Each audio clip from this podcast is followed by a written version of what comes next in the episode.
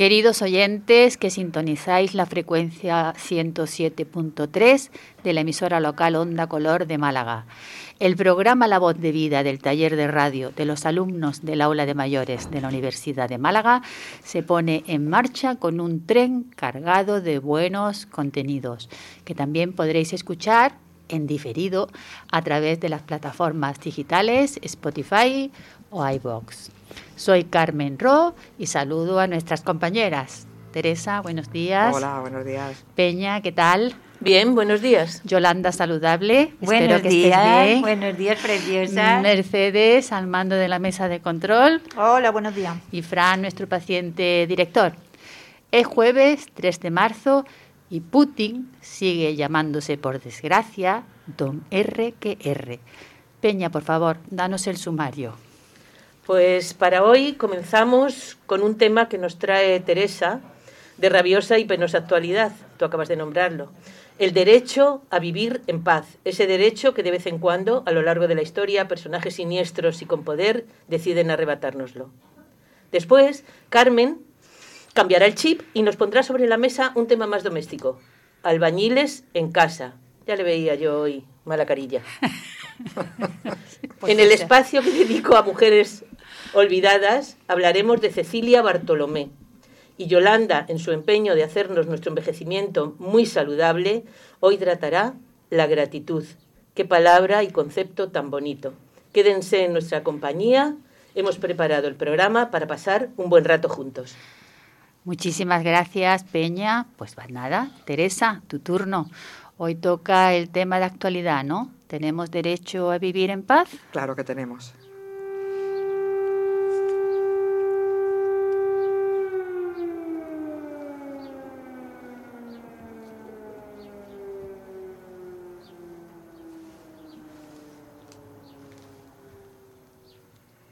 Buenos días a todos.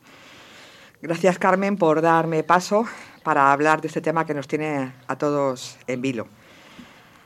Nunca hubiéramos querido dar un comienzo de contenido con el sonido que acabamos de escuchar. Este sonido atroz que desde el pasado 24 de febrero se ha convertido en lo más temido para la población ucraniana. Las amenazas de Vladimir Putin de invadir Ucrania han tomado forma y despiertan el fantasma de la Guerra Fría. El trasfondo de esta crisis es la negativa rusa a aceptar el acercamiento de la OTAN y de la Unión Europea a Ucrania, antigua República Soviética, a, lo que a la que Moscú considera parte de su identidad. Haremos un poquito de historia, si os parece, que nos haga entender este sinsentido. Desde la disolución en diciembre de 1991 de la Unión de Repúblicas Socialistas eh, Soviéticas, la llamada URSS, Rusia pierde el control de 14 países que se hacen independientes. Algunos de ellos pasan a formar parte de la Unión Europea y de la OTAN, y esto hace saltar las alarmas a Rusia y se sienten amenazados por Occidente. El conflicto de Ucrania comenzó en noviembre de 2013, cuando el presidente de Ucrania, Víctor Yanukovych, presionado por Rusia, suspende la firma de un acuerdo de asociación con la, la Unión Europea y provoca un descontento en gran parte de la población ucraniana. A esto continúan innumerables conflictos, incluyendo la anexión de la península de Crimea a Rusia en 2014. Y llegamos hasta aquí, hasta 2022. Y después de muchos intentos de negociaciones, que creo que ha sido una pérdida de tiempo, hace ocho días estalla esta guerra entre las dos naciones. Este conflicto, acompañado de los dos años que llevamos con una crisis mundial sanitaria como el COVID-19, realmente nos hace estar agotados, inseguros, sobresaltados, preocupados y desconcertados. Yo personalmente ayer tuve un día un poco, un poco raro, ¿no? un poco extraño. Eh, ayer dediqué mucho tiempo a escuchar noticias sobre este conflicto, que me, que me generó, como creo que nos genera a, muchos, una inseguridad, un miedo y volviendo a pensar en, en lo vulnerables que es este mundo, ¿no? Que creemos tan avanzado, preparado, inteligente y, y bueno, Globalizado. y globalizado y, y ya sabéis cómo, cómo es la cosa. También me ha llevado a pensar que en Occidente, desde nuestra zona de confort, nos parecía como impensable que nos llegara estos problemas. Y mirábamos de paso o de lado cuando estaban sucediendo y suceden en otras partes del mundo con menos intereses económicos para, para nosotros, ¿no? Volvemos a caer y una y otra vez en los mismos errores del pasado, incluso cuando tanto se ha escrito y visto de ellos, y no nos ha valido de nada. Qué pobre es la raza humana o qué mal aprovechamos la sabiduría. Volvemos a tener personas en los poderes realmente peligrosas que toman decisiones que nos ponen en la cuerda floja, que violan, que violan constantemente los artículos de la Declaración Universal de Derechos Humanos y que nos roban el derecho de vivir en paz. Bueno, creo que esta sensación es la que a mí me ha generado y, en un ratito he podido contaros todo esto. Me gustaría hablar con vosotras. Eh, en una tertulia para que me contéis las sensaciones que a vosotras os ha generado esta, esta situación bélica. Pues mira, Teresa, me ha faltado un adjetivo de todos los que has nombrado, que estoy realmente asustada. Es la primera vez, en bueno, desde los tiempos de Franco yo era una niña, ¿no? Pero realmente ahora me siento asustada, porque también tengo hijos en edad de coger armas. Mi marido también está en una situación que puede coger un arma.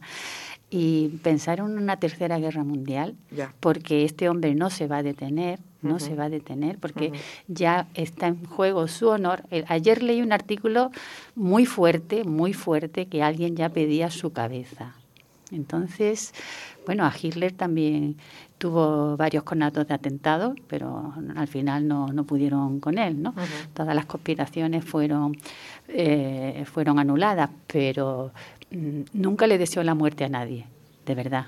Claro. Pero ayer la sensación de aquel líder, que creo que fue un líder, no sé si fue holandés, o húngaro. Corregidme porque es tanta la información que estamos a diario teniendo en nuestros periódicos y en nuestras televisiones que ya me confundo. Pero solicitó la cabeza de, de Putin y eso ya para mí creo que es de, los, de lo más horroroso que se puede pedir en estas circunstancias. Yo además es que, perdona, además de todo esto que habéis dicho, me produce primero mm, el el darte cuenta de que realmente la especie humana es, mm, es absolutamente increíble. Mm, tristeza eh, es poco. Lo, oyes un telediario y lo que te dan ganas es de llorar, de decir, pero Dios mío, si... Mm, pero es que el problema no es Putin, el problema es que Putin no está solo. El problema es que Putin está rodeado de muchísima gente, de muchísimos oligarcas, de muchísimos intereses supraeconómicos que, bueno, ¿Cómo se ha salido de las crisis últimas europeas? Siempre con una guerra siempre con una guerra. Eh, la, guerra se fabrica para algo, no para tenerla de exposición y hacer los desfiles militares en la Plaza Roja de Moscú.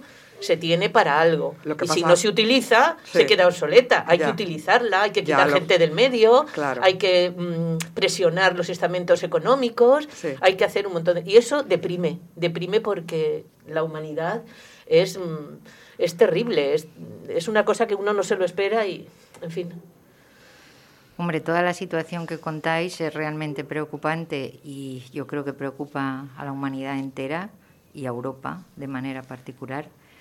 Eh, y a mí me llama muchísimo la atención desde el principio una frase de Putin que dice que los rusos y los ucranianos son un solo pueblo, un todo único. Mm que es su base de invasión, ¿no? O sea, su base de... Las Rusias eran en realidad un solo pueblo. Totalmente, y además el, origen, el origen histórico de Rusia nace en Ucrania, o sea, que es que nace en Kiev. Lo que pasa que, y el problema es que después de Ucrania vengan el resto de, países que antes estaban en la, en la unión de, la URSS, ese es el problema que yo veo. Bielorrusia es el primero que ya está con ellos. Yo creo que hay un tema mm, político fundamental de este hombre, ¿no? Que es que no quiere que la OTAN esté ahí, o sea, quiere defender sus fronteras a toda costa, y un tema económico fundamental, que es el gas.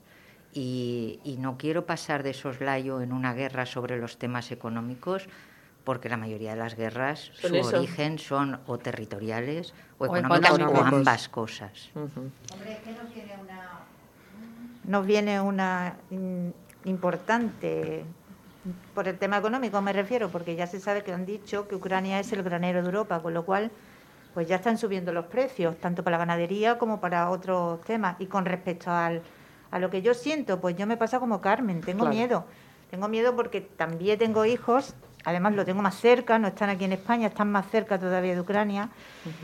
Y bueno, pues, mm, y miedo además, porque como todos sabemos, mm, yo creo que es como, bueno, que no está bien de la cabeza este hombre, pues como yo digo muchas veces, digo, nos levantaremos con la guerra nuclear.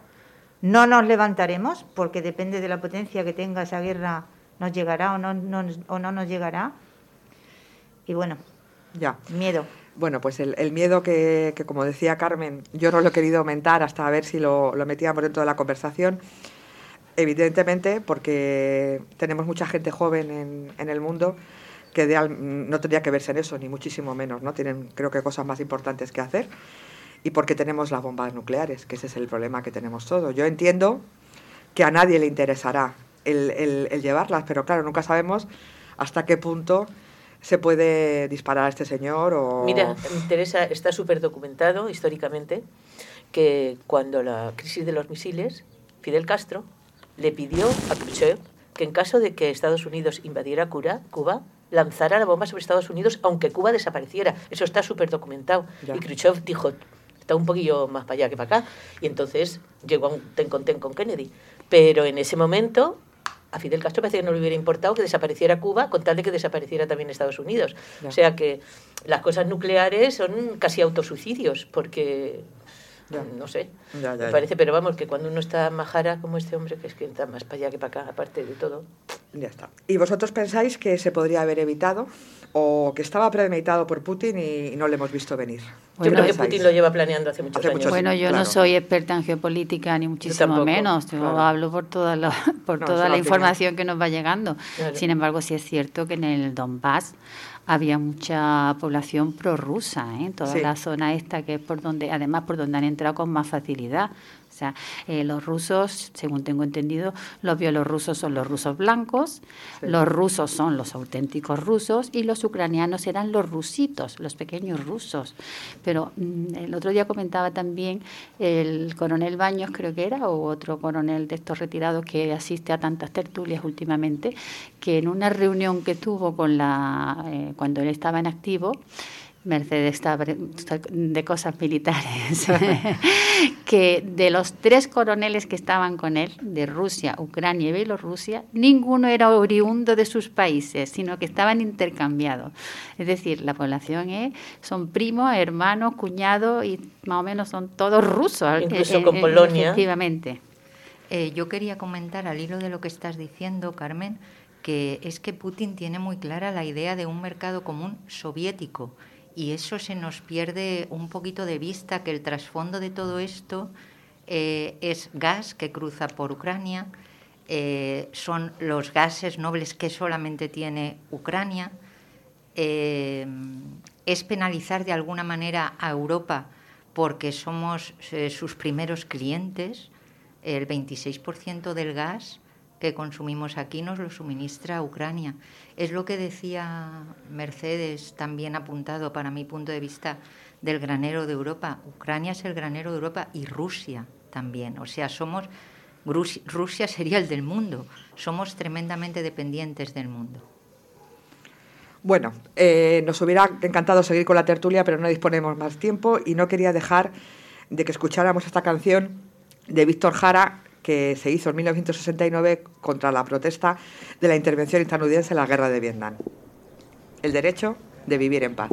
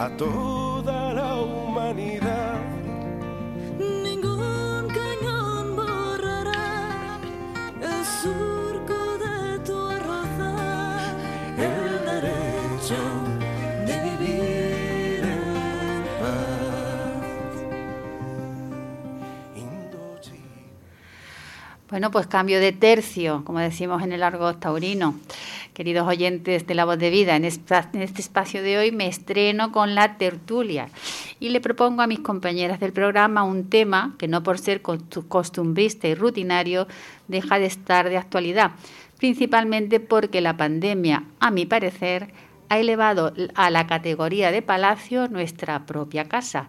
Así que vamos a hablar qué ocurre cuando tenemos albañiles en casa.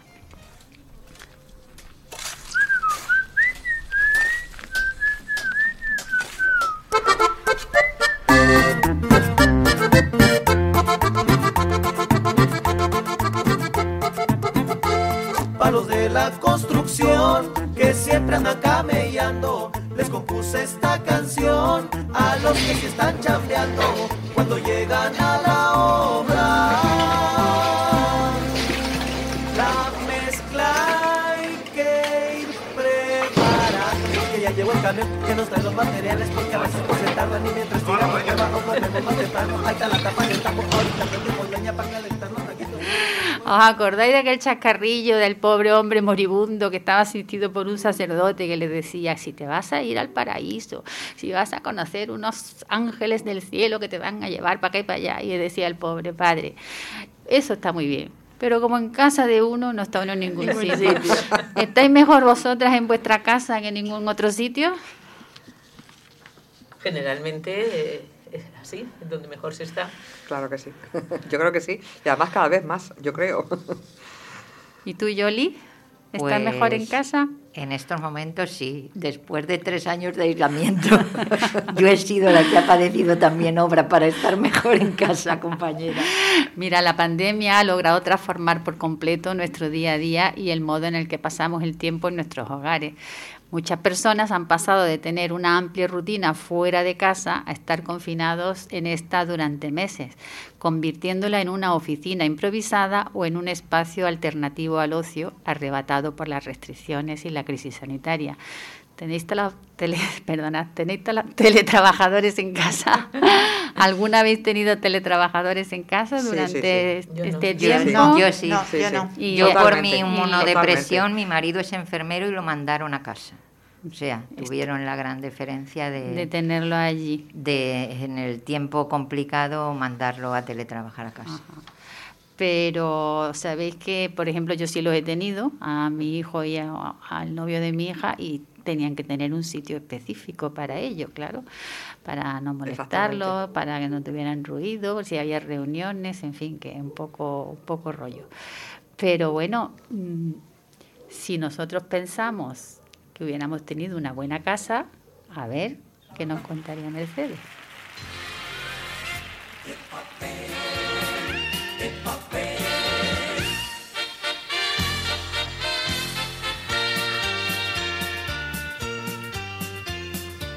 Encima las montañas tengo un nido que nunca ha visto nadie como es. Está tan cerca el cielo que parece que ha sido construido dentro de él. Encima las montañas viviremos el día que tú aprendas a querer y así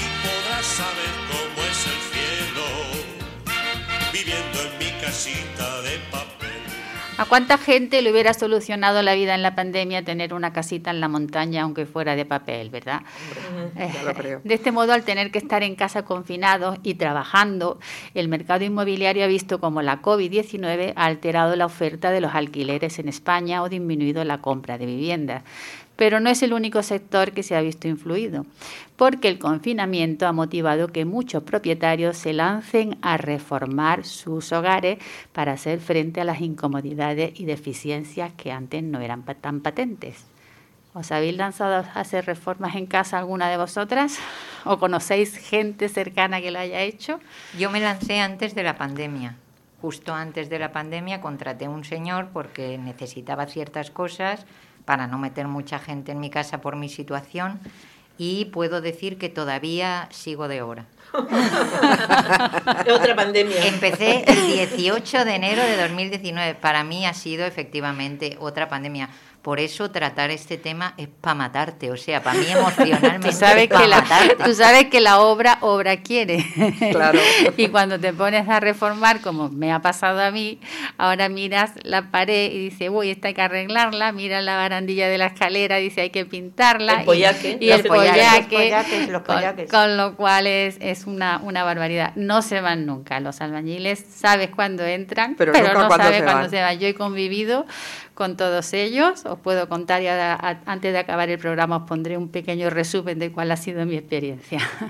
Cuenta el arquitecto Javier Caballero que la gente con el confinamiento ha puesto en valor su vivienda y se ha dado cuenta de las cosas que necesitaba. Por ejemplo, una cocina más grande. No olvidemos que la harina, la levadura y todo lo demás fueron las materias primas que se agotaban en el súper, ¿o no? Vosotros os Correcto, lanzasteis a correcto. comprarlas. Y el papel higiénico, que no, No. tiene que ver con la cocina. La pero verdad que sola. a mí no me cundió el pánico en ningún A momento. tampoco.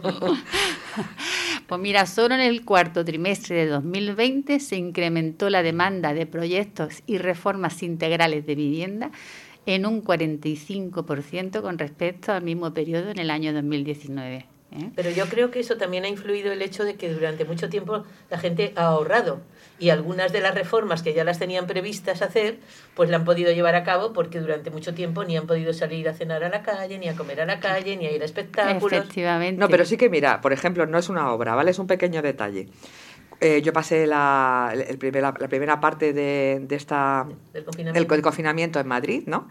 Entonces yo vivo en una casa en Madrid que tiene una terraza, bueno, pues una terraza pequeña, no demasiado grande, ¿no? Y nunca me había planteado tener una mesa con dos sillas.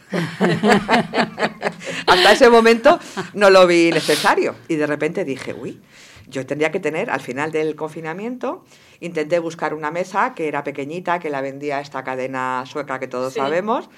Bueno, no la conseguí. No la conseguí, fue imposible.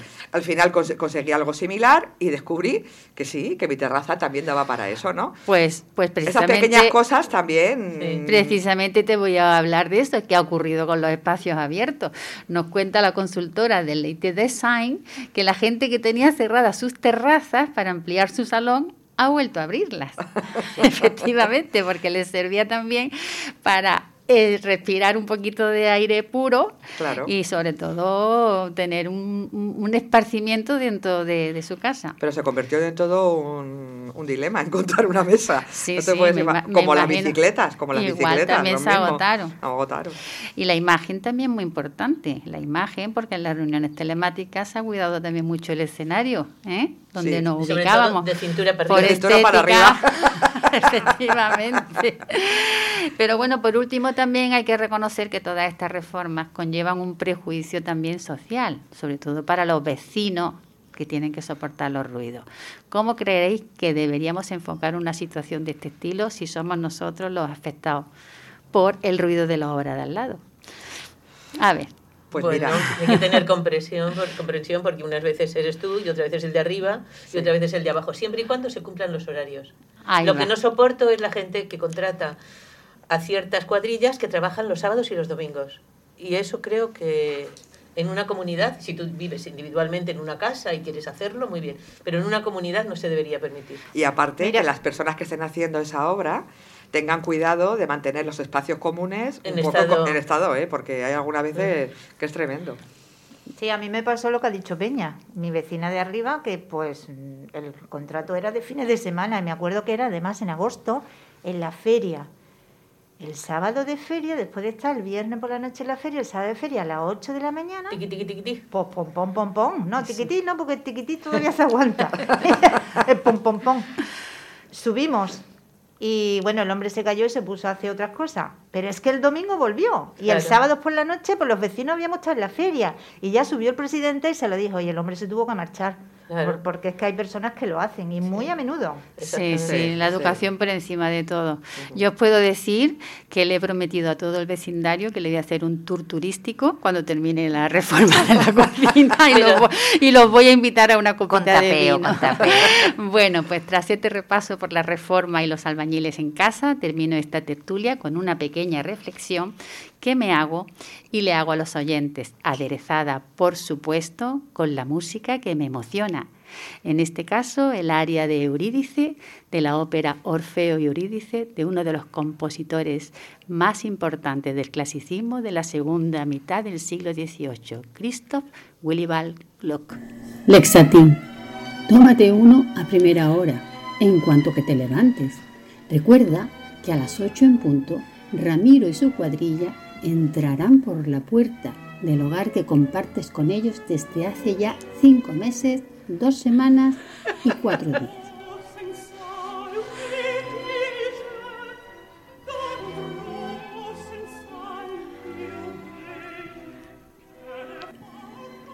No olvides que hoy en el desayuno debes parlamentar largo rato acerca de la eficiencia en la colocación de los azulejos en el baño. Tú los quieres en horizontal, para que el dibujo de las piezas forme un mosaico. Y Ramiro te imparte una larga conferencia sobre la conveniencia de la verticalidad en los azulejos. Más luminosidad, más amplitud, mejor estética,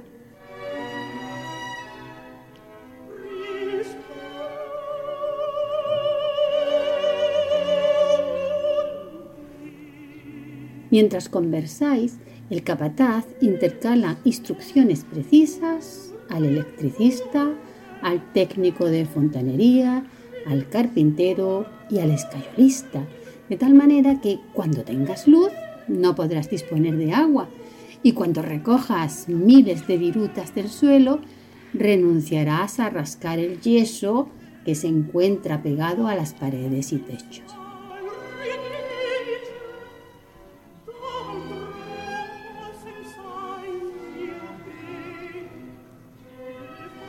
Por tu bien, ten paciencia.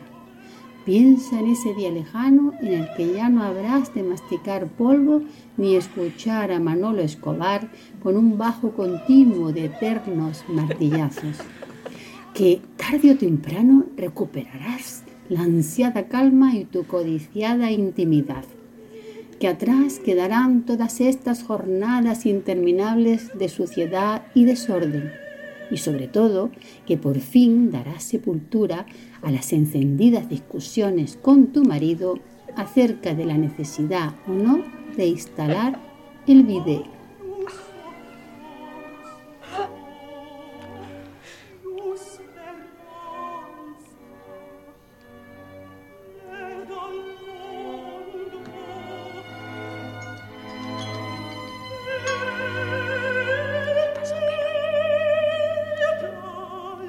En medio del desastre, antes de abandonar tu casa y dejarla en un absoluto desamparo, tienes tiempo de dar la última orden del día al más joven de los operarios, que lacónicamente hunde en ti su mirada oblicua por el sol y lasciva por tu estrecha camiseta, mientras un hilillo de baba pende entre la colilla mascada y la comisura de sus labios.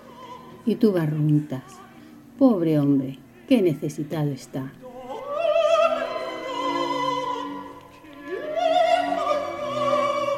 Así que esbozas una sonrisa y en un instante al peón albañil se le ilumina el rostro. Entonces lo imaginas como si fuera Orfeo rescatando a su Eurídice del temido Caronte. Y es con Caronte, en el sosiego del mundo de los muertos, con quien tú deseas estar cuando tienes albañiles en casa. Hello, darkness, my old friend. I've come to talk with you again. Peña, hoy nos traes como mujer olvidada a Cecilia Bartolomé, una cineasta transgresora para la época que le tocó vivir. Adelante, Peña. Vamos a ver. ¿Os gusta el cine, compañeros? Muchísimo. Muchísimo. A mí me gusta mucho, muchísimo. Quizás junto con viajar, una de las actividades que me hace más feliz. Hace poco se ha celebrado la ceremonia de entrega de premios del cine español, los Goya. No sé si alguno habréis soportado entera la ceremonia. Fue un rollo Larga total. Como siempre, Fue un- rollo. No, no, el año pasado estuvo muy bien, ¿eh? Sí, A mí el porque año fue cortita y no hubo gente. Mm. Y estamos muy cerca ahora de la ceremonia de los premios que nos brinda Hollywood, los Oscars. ¿Conocéis los premios Feroz? Sí, también. También, también. Los premios Feroz, para nuestros oyentes, si alguno no lo conoce, son unos premios cinematográficos y televisivos que concede la Asociación de Informadores Cinematográficos de España. Se crearon en el 2013. Reconocen el mérito y la calidad de las producciones cinematográficas a lo largo del año en España. En principio se crearon solo para cine. A partir de 2018 se incorporan producciones televisivas y actualmente también se incluyen documentales. Son como si dijéramos la antesala de los Goya, el equivalente en España a los Globos de Oro, que también los otorga la Asociación de la Prensa Americana. Premian muchas categorías, mm, ya sabéis, a la mejor película dramática, a la mejor película cómica, al mejor actor protagonista, etcétera, etcétera. Hay dos especiales, dos premios especiales. Uno me llamó muchísimo la atención. Premio especial a la película que hubiese merecido tener mejor suerte en su carrera comercial. Me pareció muy curioso porque es verdad, hay películas que no, no tienen éxito en taquilla, pero luego son unas magníficas producciones. El otro premio especial es el Feroz de Honor. Y este año ha recaído en una directora de la que yo no había oído hablar. Me gusta mucho el cine, pero tampoco soy yo súper entendida en ello. Me puse a investigar sobre ella y hoy le voy a dedicar este pequeño espacio. Se trata de Cecilia Bartolomé, una directora atípica, algo incómoda, como sabréis ahora por qué. También fue guionista, bueno, es guionista y productora. Cecilia Margarita Bartolomé Pina, conocida por Cecilia Bartolomé, nació en Alicante en 1940. Su familia se traslada cuando ella cuenta siete años a Guinea Ecuatorial, concretamente a Fernando Po, entonces colonia española. El padre era funcionario del Estado. Desde muy pequeña le atrae el mundo del teatro. Participa en todas las representaciones que lleva a cabo su colegio. Adolescente aún, dirige al alumnado de la Escuela Superior Indígena, fue locutora de una emisora local y primera actriz de la agrupación teatral de Guinea. Su sueño, indiscutiblemente, era ser directora de cine.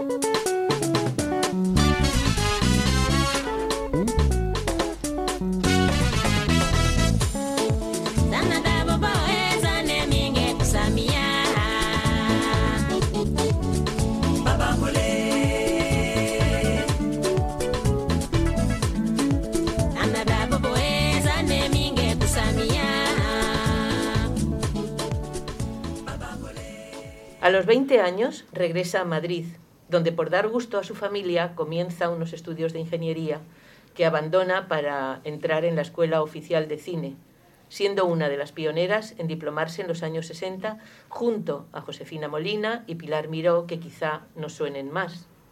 Durante sus estudios realizó varios cortometrajes, La siesta en 1962, La noche del doctor Valdés en 1964 y Carmen de Carabanchel en 1965, donde tocó un tema tabú para la época, como era la sexualidad de la mujer española en aquella sociedad. Resultó un poco provocador para sus profesores. Para su trabajo de fin de carrera, que casi to- que todos eran hombres, por supuesto. Claro. Para su trabajo de fin de carrera, rodó un mediometraje que ella califica como un musical satírico titulado Margarita y el Lobo. No sé si habréis oído hablar de él. Trabajo que fue casi revolucionario para su época, que por supuesto la censura franquista secuestró, prohibiendo de esa forma su exhibición. Incluyendo el nombre de Cecilia Bartolomé en una lista negra, lo que le valió el no poder dirigir cine. Por eso su carrera se enfocó a la publicidad y a los documentales industriales. Margarita y el Lobo trataba de una forma realista los problemas de la mujer española a esas alturas del siglo XX, en un musical, como ella dijo, satírico. Su falta de libertad, la dependencia del padre o del marido, la falta del divorcio en España y de leyes que controlaran el aborto, etc. Vamos a ir ahora un fragmento de una entrevista que le realizaron no hace mucho tiempo. Me dijo, pero es que una tía no puede decir esas cosas a un hombre, cualquiera que sea la ideología del hombre. Y me pareció la, cosa más clavada. Digo, me ha dado usted la clave de la película, completamente.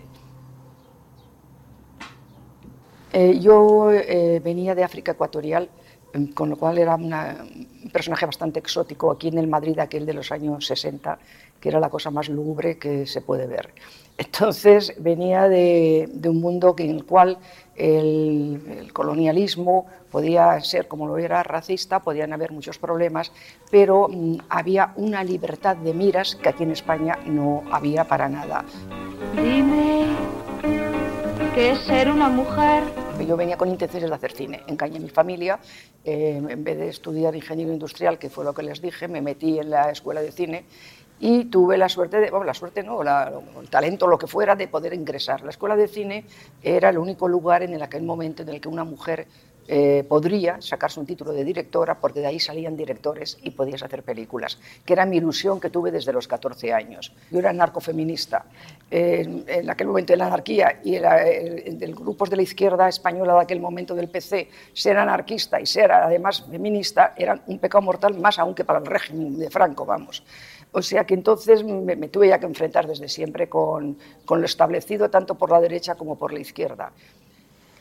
La película... Es en 1977, ya en democracia, cuando realiza su primer trabajo cinematográfico, el largometraje Vámonos, Bárbara, inspirado en el film de Martin Scorsese, Alicia ya no vive aquí. Cambiando, ella lo que hizo fue cambiar el final, de modo que la protagonista no dejaba su destino, después de un divorcio al que le había llevado un matrimonio infeliz, de nuevo en manos de otro hombre, como la que espera al príncipe azul para solucionar su vida. Esta película, la de Vámonos Bárbara, está considerada como la primera película feminista española. En 1980, junto con su hermano, comienza el rodaje de un documental bajo el título genérico Después de, sobre la transición, contado mm, por gente de la calle y donde se mostraba el rum pregolpe que se manifestaba en algunos ambientes. Constaba de dos partes. No se os puede dejar solos y atado y bien atado. Frases muy conocidas. Y aunque ya en democracia, era 1980, de nuevo no gustó a la autoridad. El ministerio prohibió su exhibición y no se pudo ver hasta 1983. Curiosamente, luego recibió varios premios, incluso del Ministerio de Cultura. Su última película, Lejos de África, escrita también en colaboración con su hermano, describe los últimos años del colonialismo español. Relata vivencias que incluso ella vivió. Ha dirigido y producido mucho para televisión. En la serie Cuéntame dirigió en 2005 el capítulo que narraba el atentado a Carrero Blanco. Muchas veces se dice de ciertas mujeres que fueron adelantadas a su época. Cecilia Bartolomé indiscutiblemente lo fue, adelantada y transgresora, como ha dicho Carmen. No fueron fáciles sus comienzos. Tuvo primero que hacerse hueco en un mundo dominado por hombres, como era la Escuela Oficial de Cine de los años 60 en España. Y además lo que contaba no gustaba a las autoridades, esas que dirigen nuestros destinos y deciden lo que podemos o no podemos ver, leer, etc. Es miembro de honor y cofundadora de la Asociación de Mujeres Cineastas, Premios Mujeres del Cine del 2012, Medalla de Oro al Mérito de Bellas Artes del 2014. En 2019, la Academia de las Artes y Ciencias Cinematográficas le rindió homenaje en el programa Maestros del Cine. Y este año se le ha concedido, como dije al principio, el Feroz de Honor. La Filmoteca de Zaragoza ha realizado con tal motivo una retrospectiva de su obra. El tiempo a veces pone todo en su lugar y Cecilia Bartolomé ahora está poniendo que está recibiendo, perdón, gran parte de los reconocimientos que se le negaron en su momento. Pero lo que no se podrá recuperar es la obra que no le dejaron hacer.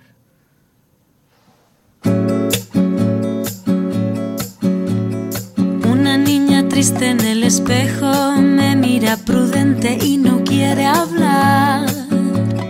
Hay un monstruo gris en la cocina que lo rompe todo, que no para de gritar.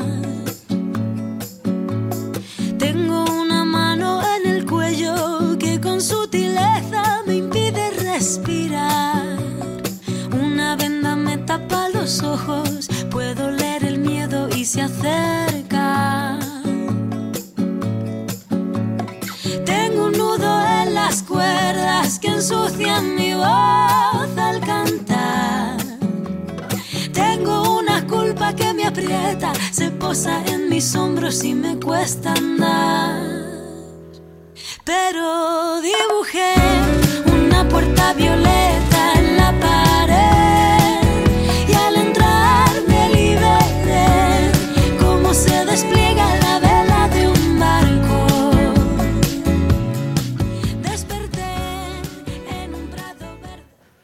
Bueno, habrá que ver alguna película de esta señora Peña. Para, me ha parecido súper interesante. Bueno, querida Yolanda. Hola, querida Carmen. No me digas que la gratitud también es tan saludable como el plato de Harvard. Bueno, yo lo voy a intentar Pues, demostrar. Venga, demuéstralo. Venga, disfrutemos un ratito. Contigo sobre todo. Gracias y con vosotras. La gratitud para mí es algo así como tomar conciencia de aquello valioso que tenemos en nuestras vidas. Y todos los seres humanos tenemos esa capacidad. Es una potencialidad en el ser humano. La pregunta que nos hacemos hoy, como decía Carmen, es si tiene algo que ver con la salud. A ver los beneficios de la gratitud para la salud. Y a ver si soy capaz de responderlo. Os cuento. Hasta finales de la década de los 60, la gratitud había sido terreno exclusivo de estudio por parte de la filosofía y de la teología. A partir de ese momento empieza a tener un abordaje por parte de la psicología. Quizá por ello podemos pensar todavía que la gratitud es algo propio de monjes budistas o de personas religiosas, pero al igual que hice un día con la bondad, hoy quiero reivindicar esta capacidad humana. Agradecer, al fin y al cabo, nos hace conscientes de lo que funciona en nuestra vida, en nuestro día a día. La gratitud nos ayuda a ver lo que hacemos bien y lo que hacen bien los demás, y nos sitúa cerca del momento presente, cerca de lo que tengo. Por lo tanto, nos aleja del pensamiento bastante frustrante que tenemos todos los seres humanos de todo lo que nos falta por conseguir. Robert Emmons quizá es uno de los psicólogos que más ha ahondado en este tema. ¿Por qué la gratitud es buena? Está publicado en Gritwood Magazine de la Universidad de Berkeley y allí explica algunos de los beneficios que se han encontrado en personas que él ha estudiado entre los 8 y los 80 años y que practican la gratitud. Habla de ciertos beneficios físicos como un sistema inmunológico más fuerte, menos molestias por dolores, disminución de la presión arterial. Las personas que agradecen hacen más ejercicio y cuidan mejor su salud, duermen más tiempo y dicen sentirse más descansados al despertar. En cuanto a los beneficios psicológicos, Emmons habla de estar más alerta, más vivos y más despiertos, expresar más la alegría y el placer y tener más optimismo. Y por último, refiere los beneficios sociales de la gratitud y comenta lo de sentirse más útiles, más generosos y más compasivos y sentirse menos solos y menos aislados. Me gusta una frase de Tal Ben Sahar que dice que cuando valoramos lo bueno, lo bueno se revaloriza. Y la gratitud quizá tenga esa capacidad. Al valorar, revalorizamos el doble. Y dicho todo esto, para aprender a ser agradecidos, dicen los que entienden que no hay mucha más historia que practicar. Pero para practicar quizá haya que prestar más atención a nuestro alrededor para poder identificar de modo consciente todos los detalles por los que podemos expresar nuestra gratitud y que de otra manera nos pasan desapercibidos. Quizá la vida vaya un poco de lo que hacemos para cruzar una carretera, parar, mirar a los dos lados y seguir el camino. No sé, es un pensamiento mío en voz alta. Quizá mientras paramos o no, he pensado que recopilar algunas ideas que puedan ayudarnos en esto de la práctica de la gratitud, pues igual nos puede interesar. Y la primera sería llevar un diario de gratitud en el que podemos anotar cada día cositas por las que estemos agradecidos. Quizá al principio nos salga algo tan grande como esto. Gracias a la vida que me ha dado tanto, me dio dos luces que cuando las abro, perfecto distingo. Lo negro del blanco y en el alto cielo su fondo estrellado. Y en las multitudes el hombre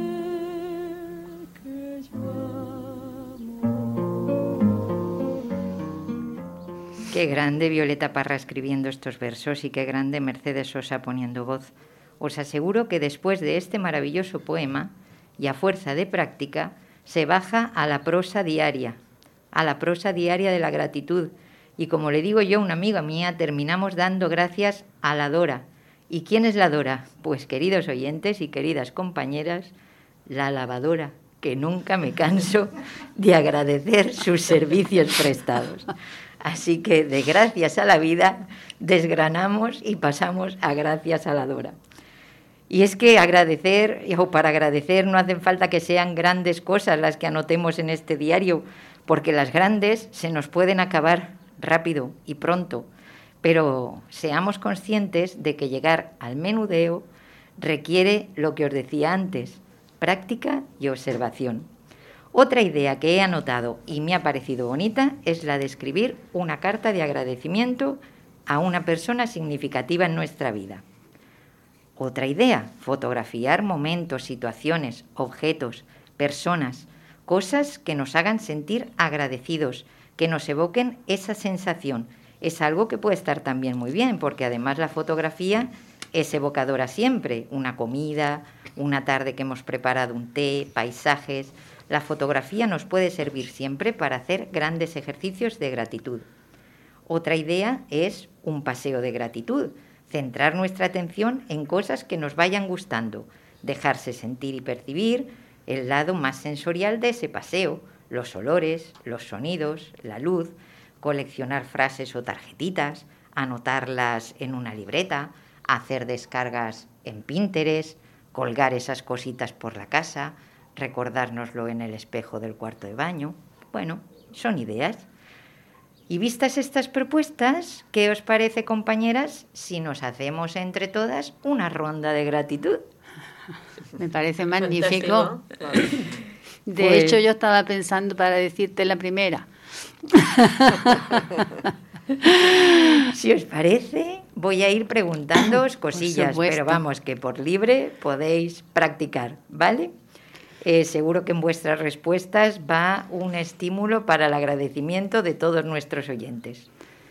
Yo os quería preguntar, lo primero es que pensarais un aroma que se os ocurriera para agradecer. Un aroma. Un olor. El, el olor, el del pan tostado. Ah, qué bueno, por la mañana. A mí el mar, el olor del mar. Pues ahí tenemos, ahí tenemos dos agradecimientos. ¿Y una comida que quisierais agradecer? Pues mira, ahora mismo se me ocurren unas papas guisadas que me, que, me, que me hizo mi madre el día que fui a verla y que han sido para mí, vamos, una maravilla. Hacía tiempo que no me las comía tan buenas. Ahí tengo que agradecer a mi madre, por supuesto. Unas torrijas. Unas torrijas con canela. Más allá de Semana Santa, ¿no? Sí, Más me da igual. Y yo doy gracias en el recetario español al cocido. Evidentemente. Qué bueno. Y ahora os pregunto un recuerdo, algo que recordéis que os venga a la mente en este momento y que signifique para vosotras agradecimiento. Yo la infancia vivida con mis padres. Qué grande. O sea, es un agradecimiento muy grande. Pues yo, fíjate, mm, es algo no alegre, bueno, como Teresa, el agradecimiento a mis padres de la educación y de todo lo que me brindaron, pero doy gracias a la vida que me ha dado la posibilidad de cuidar de mi padre hasta los 104 años, durante un periodo de su vida muy ya perdiendo capacidades, porque para mí ha sido muy importante. Entonces, no ha dependido de él, por supuesto, pero tengo que agradecerle mucho a mi padre esos años. Lo que te ha aportado Lo que me ha esos aportado, años, sí. ¿no, cariño? Sí. Pues mira, yo quiero agradecer, Yolanda, a, a mi compañera, una de las compañeras del cole, que tuvo la santa paciencia de buscar todos los contactos para volvernos a reunir para unos 10 años y hemos seguido con el contacto y con la amistad que teníamos en el, en el colegio. Qué bonito. Yo también he pasado por esa experiencia y también lo agradezco desde aquí, Yo fíjate. también, también he pasado por eso. Ya lo contamos cuando, Sí. cuando Sí, Mercedes cuando tocó el tema, reunión. ¿verdad? Que es cierto. Pues, pues yo agradezco que mis padres sigan vivos. todos los días. Por favor. Es lo primero que cuando abro los ojos es para mí una maravilla. Eso es. Por eso yo te he dicho que disfrutar de la infancia porque yo no los tengo, los perdí Por muy eso, joven. por Entonces eso gracias por el poco tiempo. Y sobre todo que los tengo los tuve. lúcidos Mm. con la edad que tienen y bueno, un poquito más dependiente, sobre todo mi padre, pero doy gracias todos los días por eso. Y que mis hijos no tengan enfermedades, ni mis nietos tampoco. También hay que dar gracias todos los días. Es que en definitiva hay que dar gracias a muchas cosas. Hay que dar gracias a todos. De hecho, de hecho, la primera palabra que, que aprendes de otro idioma, ¿cuál es? Thank you. ¿Cómo se dice? en otro idioma. Sí, sí, sí. en las Sí, gracias, sí. es así. Y la última también es gracias. Por la noche, la última que damos siempre es gracias. Yo doy gracias por acostarme en esa cama. Doy gracias a Dios por tener una cama. Y por Fíjate. despertarnos en Y la por misma cama. despertarnos en la misma cama. Además de verdad. Desde pequeñitos, a mí me enseñaron siempre a dar las gracias por todo, por las cosas más pequeñas. Eh, porque te abren una puerta, porque te ceden el paso, porque te sirven una comida. Y yo he hecho lo mismo con mis hijos. Porque si aprendes a dar gracias por las cosas pequeñitas, indiscutiblemente la, dar gracias por las cosas que realmente tienen mucha importancia en tu vida va a ser mucho más fácil. Claro. Muchísimo Y más. mira, terminamos, si os parece, con esta pregunta, ya que lo ha dicho Peña. ¿Qué cosa pequeña agradeceríais? Pues mira, No yo vale lo de la lavadora que he dicho yo, ¿eh? agradecería muchísimo, muchísimo poder andar. No es una cosa pequeña, pero que me dejara de doler la rodilla. Eso lo agradecería muchísimo. No sé a quién, pero lo agradecería muchísimo. Pero se trata de agradecer lo que tienes, no lo que no tienes, cariño. Ah, claro. Son cosas Yo a, que, yo a que separara el tiempo un poquito, ¿vale? que cumpliéramos años cada cinco. Sí. Esa, esa, a eso me apunto ¿Verdad que yo, sí? Teresa. No estáis practicando bien, que agradecéis lo que no tenéis. Es verdad. Bueno, pues hay infinidad de preguntas que es verdad que nos ayudan a aprender a practicar la gratitud. Os formulo algunas para que se queden ahí, para que cerréis los ojos, para que podáis agradecer y las mismas preguntas van para nuestros oyentes. ¿Qué hábito positivo conseguiste practicar hoy? ¿Qué fue lo más divertido de tu día de ayer? Piensa y agradece lo más bello que has vivido hoy o lo más bello que has visto hoy. ¿Quién ha sido amable contigo? ¿Qué problema pudiste resolver? ¿Qué aprendiste? Y termino diciendo que entrenarnos en gratitud nos puede llevar a mantener relaciones más satisfactorias, a sufrir menos depresiones, adicciones o desgaste laboral, lo que se conoce como burnout, afrontar mejor, afrontar mejor las adversidades y, según investigaciones recientes, entre ellas el estudio de Paul Mills de la Universidad de California, la gratitud beneficia incluso la salud. Y es que ya lo decía mi abuela, es de bien nacidos ser, Ser agradecidos. agradecidos. Gracias a la vida que me ha dado tanto, me ha dado la risa y me ha dado el llanto. Así yo distingo dicha de quebranto, los dos materiales que forman mi canto y el canto de ustedes que es el mismo canto y el canto de todos que es mi propio canto. Gracias a. Bueno, pues llegamos al final. Es la hora del informativo de Onda Color. Esperamos que este programa de La Voz de Vida, lleno de paz, gratitud, grandes mujeres y consejos para reformar nuestras casas, haya sido de vuestro interés. Y os esperamos aquí en el 107.3 de la emisora local Onda Color de Málaga en las próximas semanas y que Putin deje de ser don R que R.